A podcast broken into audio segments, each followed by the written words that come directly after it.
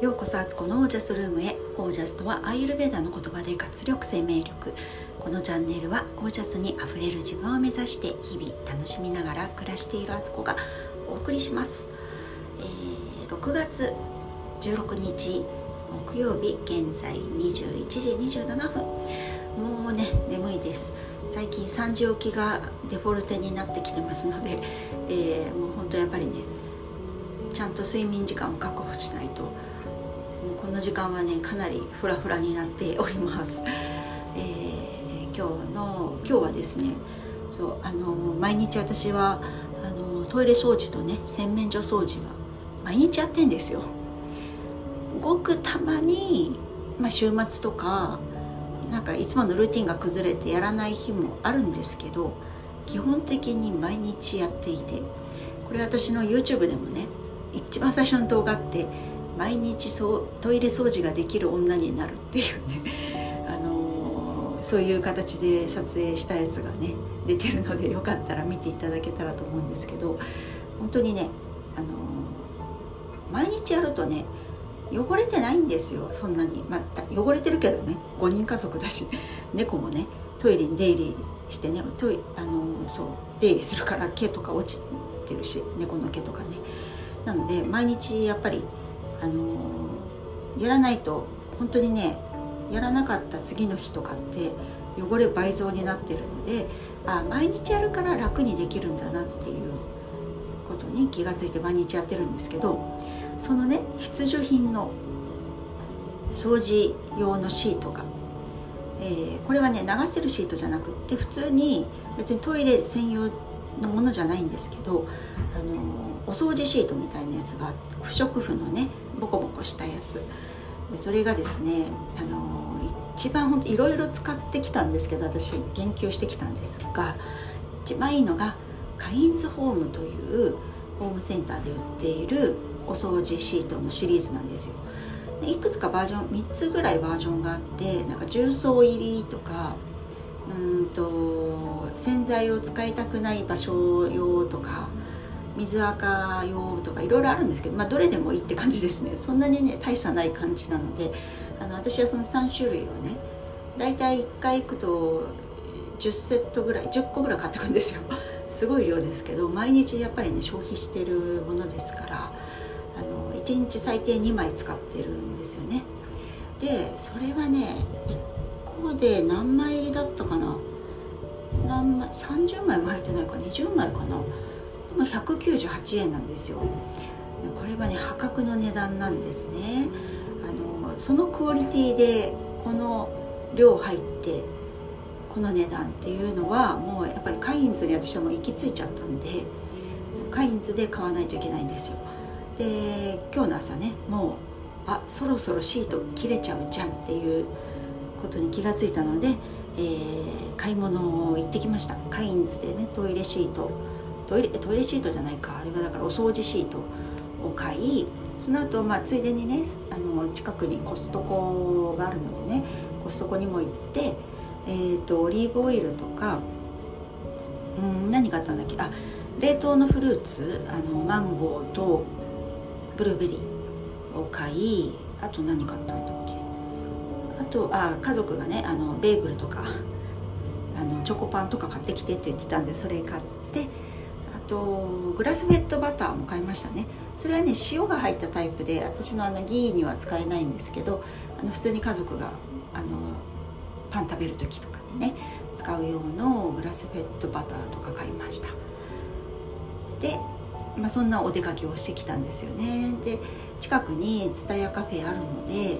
えー、パソコンも持って行ってね、えー、仕事をやってたんですけどあの肌と気が付いたんですが私カフェで仕事するのに全然向いてないっていうことに気が付いたんですよ。それは何でかっていうとあのトイレめっちゃ近いんですね。特に午前中なんかに行っちゃったらね目も当てられないというかあの午前中はね排泄の時間になってて私。で朝からねお水を大体こう起きてから、えー、とお昼までに1.5リットル近くは飲んでるんじゃないかな。でもうじゃんじゃん出してんですよ。もうじゃんじゃん出ますから。であのー、食べてるものっていうのは朝ごはんは食べずに、えー、オイルコーヒーをね飲んでるのでオイルコーヒーも飲むとね今度はね、あのおしっこじゃない方、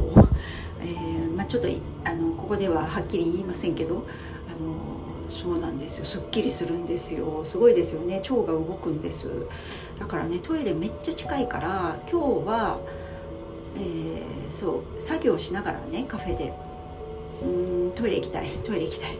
トイレ行きたいみたいな感じになっていてそれがですねあの一つはまずカフェからスタバからねトイレまでちょっと距離あるんですよ。でさらに1人で行っててパソコンとかも持って行ってるからトイレ行くためにはパソコンとか閉じてカバンに入れてで席は席として確保何かこう、まあ、飲んでるドリンク置いてたりとか他のなんかちょっと上着ぐらい置いて席は確保したまま一式なんか荷物持ってあのトイレ行ってまた戻ってくるってこと。でまたパソコン出してとかね。なんかよく考えたらなんかアホやなと思ったんですよね。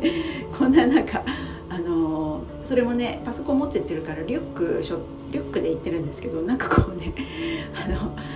なんか家出でもすんのじゃないですけどなんかこうお荷物しょっていちいち動かなきゃいけないっていうのがいやーなんかよくよく考えたら私本当カフェとか好きなんですけどあんま向いてないなっていうのに気がついちゃって行くとしてもねなんか家族とか誰かと一緒に行って席ねそのままのパソコンとか置いといても平気なようにね行けれればいいですけど一人で行くのはねなんかあんまり効率よくないなと思ったんですよ。集中力も途切れるしなんかトイレ行きたいんだけどなんか我慢しちゃうんですよね。ちょもうちょっと作業してからにしようとかさっきも言ったじゃんあんたみたいなツッコミが自分に入ってるので。だからねちょっとねノマドっぽくカフェでお仕事で憧れる部分あるけど私向いてないってことに気がついた。今頃かいっていう感じですけどね。でもね排泄は大事ですよ。もうそれをしてでも排泄した方がいいと思います。はい。あのデトックスです。で、えー、今日の本題、ね、本題多分短くなると思うんですけど、えー、今日の本題はあそうそう。結局自分のオリジナリティでやった方がいいねっていうことです。えー、今ね今度のプログラムが始まるのでいろんなレジュメ作ったりいろんな資料の準備をしてるんですけどそれでそのためのねプレゼンテーションの、えー、ファイルをね作ってるんですがキャンバでねキャンバっていうなんだろう素材素材サイトっていうんですか？無料で結構いろいろ使わせてもらえるっていうね。それでやってたんですけどまあ、いっぱいデザインあってまず選ぶのにも時間かかるぐらいもう選択肢いっぱいあってねもうありがたい限りなんですがいろいろこうねやってたんですけどで1時間ぐらいかけて作ったんですがそこでねトイレに行ったんですよ。荷物しょってね。その時にふと考えたのがあれ私やっぱり好きなのってすごくシンプルでそれは何に関してもですけどシンプルで白が白とかねあとは、まあ、ベージュっぽい色も好きだしあとあれですねあのクラフト紙あの無印のノートの表紙になってるような色ですよね。